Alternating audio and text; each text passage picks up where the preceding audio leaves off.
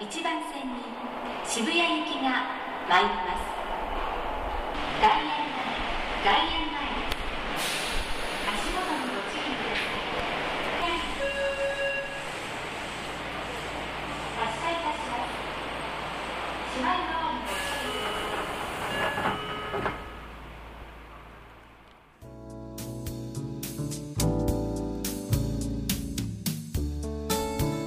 皆さんご機嫌いかがですか？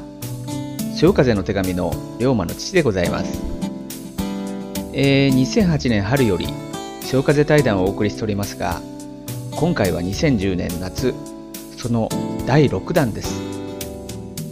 今回のスペシャルゲストは今話題の自閉症用会話補助用アプリ Voice4U の開発及び販売をされているアメリカのスペクトラムビジョンズグローバルインクの最高経営責任者の久保由美さんです。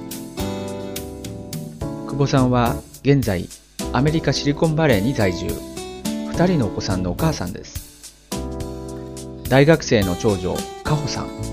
そして現在16歳の長男渡さんは重度の知的障害を伴う自閉症です。今回久保さんには日本への帰国中の過密スケジュールの中貴重なお時間をいただけたことを大変感謝しております。対談は全部で3編となりました。第1編は今回の帰国のお話。YouTube で話題のシリアスベイビーの誕生秘話。自閉症の長男の子育て。など中心の話題です。対談日は2010年7月18日。東京外苑前の会議室で行われました。それでは第一編をお聞きくださいはじめまして、えー、久保さんはじめまして、こんにちは、久保由美です。あよろしくお願いいたしますよろしくお願いします。今日は朝早くから、えーお時間いただきましてありがとうございますいえいえ、こちらの方こそありがとうございます。久保様、えー、と今日本にいらしてるんですけども、い、つ頃からえっとなえジュライフォースですね、えっ、と7月の4日に、はい。あのアメリカを立って5日に着いて、ええ。それから北海道に行って、北海道からずっと下ってきて、いろんな自閉症関係者の方たちにお会いしながら、ええ。え大阪まで下りました。はい、あそうですか。今ど日目ぐらいですか？そうですね。そうですか。10日目ぐらいですね。あそうですか、もうこの先はあれですか？もうすぐ戻りになってしまうんですか？そうですね。あとあの一ええ。度大阪からの飛行機ええの便を取ってますので、あ。あと大阪に戻ってはい。それからアメリカに戻ります。あそうですか、はい本当にそんなね中のお時間をいただきまして本当にありがとうございます、はいこちらの方こそ。ありがとうございます。それで今回あの日本に、あのいらした目的とはい。いうか、そういうものはどんなものだったんですか？え最初は、ええええ。あのうちの娘と息子、はい。えー彼らに日本を体験させてあげようと思って、はい。あとあの祖父母があの私の親ですねがええ。大阪におりますので、顔を見せてあげようと思ってええ。来たんですが、え。あの日本に帰るというお話をしたら自閉症関係者の方たちに、はいあの会ってもらえないかとか私もお会いしたい方がいらっしゃったらお会いしましょうとか言ってるうちに、はい。ほとんど毎日自閉症関係者の方に 会うことになってしまい だか。ら 娘と息子は、はい。あのちょっと私と一緒に歩いてるっていう感じになってしまって。だけど、ええ。十分日本は楽しんで満喫しています、そうですか。ちょうどね梅雨の時期で雨はあれでしたか？いやそれが私実は晴れ女で、おー北海道でもそうだったんですけど ちょうど私の頭上だけが青い空がはい。見えてそのはい。周りは全部黒い雲なんですけども、ええ娘にはえ「ちょっと怖いよそれ妖怪入ってるんじゃない?」とか言われるぐらいずっと晴れ女で雨に当たらず傘も買うことなく、えあ。ここまで来ました。素晴らしいですね。本当に晴れ女ですね。そうです。今ちょうど今ちょうど話の中にあのその息子さんと娘さんのお話が出ましたけども、こ息子さんは、えっと15歳。はい16歳16歳ですか？はい、はい、今、えっと日本で言ったら高校1年生ですけどアメリカであとどういうあれなんですか？えアメリカはですね、え普通の子供さんでもあの発達に遅れな子供さんでも割と平気でこう学年をずらしたりするんですけどもええ。うちの息子の場合はあの小学校高等部の先生がすごくよくって、はい。IEP で少し1年ずらすことが決まりまして、えそれであの1年ずらしましたので来9月から高校2年生になります。あ。本来ならば高校3年生なんですけども学年をこうずらすことに対しては、ええ。あんまりあこうなんていうのかしら、ええ日本のように1年ずれてるずれてるっていう感じではなくうん。割と柔軟に対処してくださるのででずらしたからといって同じことを2回するわけではなく、IEP で保護されてますので、えあの違うことをするんですけども、うん。本当に学年はちょっと目安に近い形になっていくと思います。えなるほど、はい。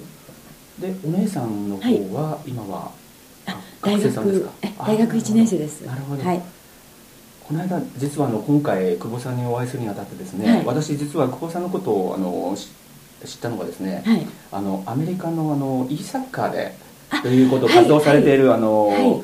あのハンドルネームマグロさんという方がいらっしゃるんですけど、その方があのやはりあの週刊自閉症ニュースなどをおはい。聞きいただいてですね、はい。で私あのネット上の知り合いになりまして、その中であの久保由美さんという方が「はい。Voice for You」というあの、えアプリを出されていると同時にはい。この「シリアスベイビー」という YouTube の、あええそうですね。こちらをぜひご覧いただきたいとえ素晴らしいあのもう感動ものですということで実際にええ。私拝見しまして、えはい。本当に感動しましてあそうですか、ええそれで、えー、と実際ツイッターの方にもえ久保さんが、えー参加されているということでえはい。私もフォローしてさせていただいて、ええ。あの久保さんからもフォローいただいてあというはい形だったんですよ、はいこの「シリアスベイビー」なんですけど、はい。これあの最後のこう文字に出てきた娘さんがそうです。制作されたそうなんです。ねっていうのはあれはええ。たまたま私がずっと「ボイスフォーユーを作ってても朝から晩まで「ボイスフォーユーを専門家の方たちとはい。話しながらええ。ずっと作っていたんですね、はい。でそれとは全く関係なく私がその専門家の方たちとメールをするのにリビングのあのソファーに座ってええ。タイプをしてたんですけれども、はい。大概私がこうコンピューターを触るとはい。どこのご家庭もそうだとは思いますが、ちょっかい出してくるんですね。あの息子が。でそれであの私が座ってたら渡が横に来まして、ええ。でふっとそれを見てたうちの,、えあの姉が、ええ。また絶対何か面白いことするに違いないと思って、え録画してたら、はい。突然その「ボイスフォーユーを使って、はい。私にこう話しかけてきたんですね。でそれをうちの娘が見てそのはい。入寮する前あのアメリカの大学に旅立っていく前に、え渡るが0歳の時からの写真を全部自分で組んで探して、はい。コンピューターであのちょっとしたムービーみたいなえものを作りまして、え。で自分が旅立つ前に私に「これはママにプレゼントだから」って言ってはい。あのもらったもんなんですね、はい。でそれで初めて見た時にすごく感動してあの涙が出たんですけれどもこれは私だけにもらったものじゃないってことが見ててよく分かりまして、ええ私と同じような苦労をしてるえ親御さんは日本にもアはい。メリカにもたくさんいますし、はい。やっぱり自閉症の子育てっていうのははい。決してあの楽ではないと思うんですね、うん。まあ普通のお子さんの子育ても大変ですけども、はい。あの予期しにくいことが起こる分、はい。あのとても大変だと思うんです、はい。でそういうおお母様とかお父様たちも私と同じ思いをしてるのでそれがあの私だけにもらったんじゃなくみんなにこれはもらったもんだと思って、で慌てて YouTube にそれを上げて皆さんも、あの多分同じだろうなと思ったので、はい。私がちょっと嬉しかったのでええ。皆さんにもこれを少しでもあのそういう思いを感じ取っていただければと思って、はい。それで知らない方が見てもあの自閉症の子育てって子育てって、ええ。結構いろんなことが起こりますから、はい。あのそういうのも分かっていただけるだろうし、えあの例えば水たまり水が好きなお子さん、はい。自閉症多いですから、えはい。あのお母さんお父さんは割とお着替えを持って、あの出かける方も多いので,で、ええ。うちの場合はお着替えと、はい。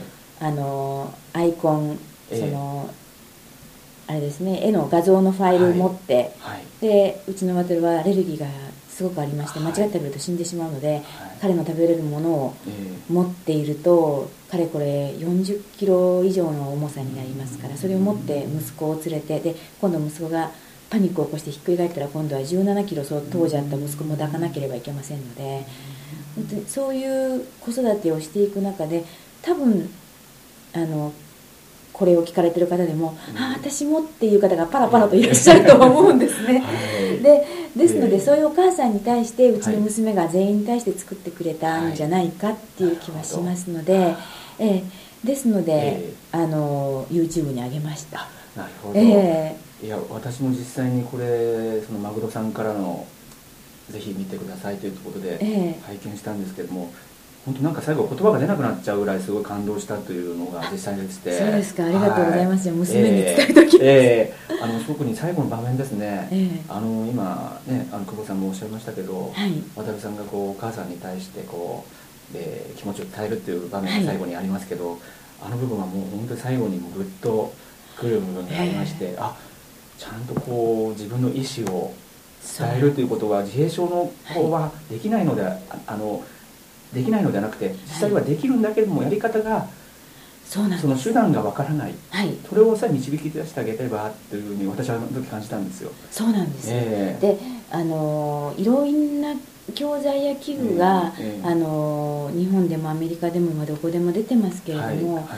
自閉症児の子供さんがええ。自分で触って自分で使えるものっていうのがはい。すごく少なかった、で特に日本でも探したんですけれども日本語を教えたかったので探したんですけれども、ど、はい。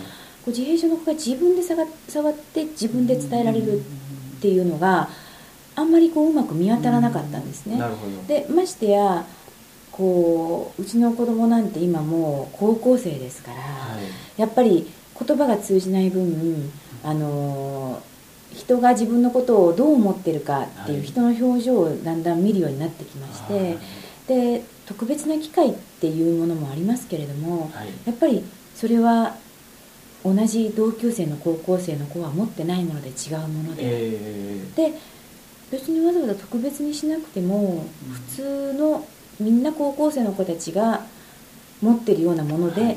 彼も持ちたいだろうし、はいそういうふうなものが使えればあればなとは思ってましたずっと、はい。えちょうどその後でまたボイスフォーユーのことを詳しくお聞きしたいんですけど、えはい。ちょっと最初の頃ちょっとお話をしなかったんですけどその、はいえー、と渡さんという、はい。あのご長男はいのお名前が出たんですが、はい。あの渡さんは自閉症ということを最初にちょっとお話をはいしないでこの話始まっちゃったんですけど、はい。はい。えー、と渡さんは自閉症であの知的にははい。柔道柔道です。なんですか、はいはい。あなるほど、はいえー、とシリアスベイビーなんか見てるとここ本当子供の時代のこはい。の水をこう遊んだり一列にこう並べたりっていう場面が出てくるんですけど、私の子供もちょうど和田さんと同じ年なんですよね、はい。はい。でその柔道だというとどうしてももうできないことがいっぱいもうほとんどできないんじゃないかっていうちょっと親の先入観がはい。出がちなんですけども、はい。なんかプレゼンも自分であええそうです、えあのとにかくうちのワタルはええ。自閉症なんですけども、え目立ちた目立ちたがりですし で特にあのプレゼンテーションは、はい。えっ、とはできるとは私は思ってなかったんです、はいはい。で一番最初にやりましたのが、ええ。あの鹿児島の方の大学でちょっとシリーズで、ええ。あの講演会やらせていただいた時に、はい。突然うちのワタルがえ「ママばっかりやってる」って言ってだんだん不機嫌になってきたんですね。でどうしたんだっていうのは喋れないわけですから、ええ。意味が分かってなかったんですけれども、あのどうもええ。私だけが喋ってるのが腹が立つっていうのでそのことをアメリカに帰った時に、はい。あの担任の先生にお話ししたんですね、はい。でそしたら「あ渡るプレゼンしたいんだったらできるわよ」って言ってそれからあの学校のプログラムの中にプレゼンテーションというのを組んでいただきましてで普通学級に毎朝登校するとすぐに行って、ええあのニュースっていう時間があるんですけども、はい。それは別に難しいニュースを聞くのではなく、ええ。クラスの代表の子が当番の子がええ。週末にあった自分の出来事をええ。ちょっと高くしてある台の上に乗って、ええ。クラスのみんなにお話しするんですね。うん。でその順番の中に渡るを組み込んでもらって、はい。それで渡るが週末にあったことをええお話しするっていうことをやったんです、ええでそうしたら普通クラスの子たちは、ええみんな渡るがそんな上手に喋れないことは知ってますので、はいはいその子たちが渡るが一言でも喋るとちょっと喋るとうん。拍手してくれて「すごいすごい」とか言ってくれたのが彼の自信になってうん。でだんだんその文章が伸びていって、ええで今は日本語英語を自分で緊張するみたいで紙に書いてはい。それであのお姉ちゃんに英語はチェックしてもらって、はい。文法をたまに間違うらしく、えー。あのチェックしてもらって、ええその紙を持って自分で言いたいことを言うんですね。うん。で今回はええ大学で、あのお話彼がお話ししたかったことはまあ他愛もないことなんですけれども、はい。僕は日本が大好きで、はい。僕の僕の好きなものは日本のもので好きなものは、はい。焼きそば UFO と 電車と綺麗なお姉ちゃんですっていうのをあのプレゼンテーションで言ってこれは新手のナンパかとは思ったんですけど 教育学部のあの綺麗なお姉ちゃんたちは大喜びして、えー。あのそれを拍手で迎えてくれて、えー。そうするとまたみんなが褒めてくだされば、えーもうちょっともうちょっとでこうえー伸びていくっていうのは割といい循環になっていて、であの教育学部の子もうちはもう1歳の時に自閉症を疑って病院に連れて行きましたので、はい。1歳の時にはもう一生お話しできない、うん。1歳で自閉症が分かって連れてくる子は当時すごく少なかった、はい。14年前ですから、はい。1415年前からですので、ええ少なかった時代でそういう時に来るということはお母さんどういうことか分かってますか、それはとても重たいっていうことです。とはい。分かりやすく説明していただいて、はいはい。ですので一生口が聞けないかもしれませんっていうその確率がすごく高いお子さんだということを覚悟してはい。育ててくださいって言われたんですね、うんでですので別に口で言わなくても別の方法でも私にあのママっていう言えたりとかお姉ちゃんにお姉ちゃんって言えたりとか、はい。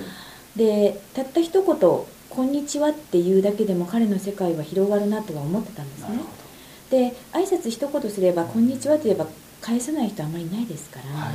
それだけでもあの死ぬまでに「こんにちは」一言言わせようというのはその時から思ってましたのでそれ口じゃなくてもでうん。思ってましたのであの割とそれをそういうことに私の方がこだわっていたかもしれないです。でそしたらだんだんだんだんそこにこだわると、ええあのそういうチャンスがないかなと探しますから、うん。そしたら賛同してくれる方あじゃあそういう機会作りますよみたいなことをうん。学校の先生であり放課後のスクールでありそういうところで協力者が増えて、ええ。それで体験できるようになってきてそれが長くなってプレゼンテーションができるようになったで今この前はそういう喋ったことをまた英語でも、ええあの喋ってくれて、ではい。最後にはすごく生意気に「あの Please enjoy my mom's presentation」みたいな感じで 紹介されて「あ私今紹介されてます」みたいな。あのそういうふうなことまでやっぱりできるようになってきたって周りが見えるようになってきたんだと思います。なるほど、え第1編はここまでです。続いて第2編をお聞きください。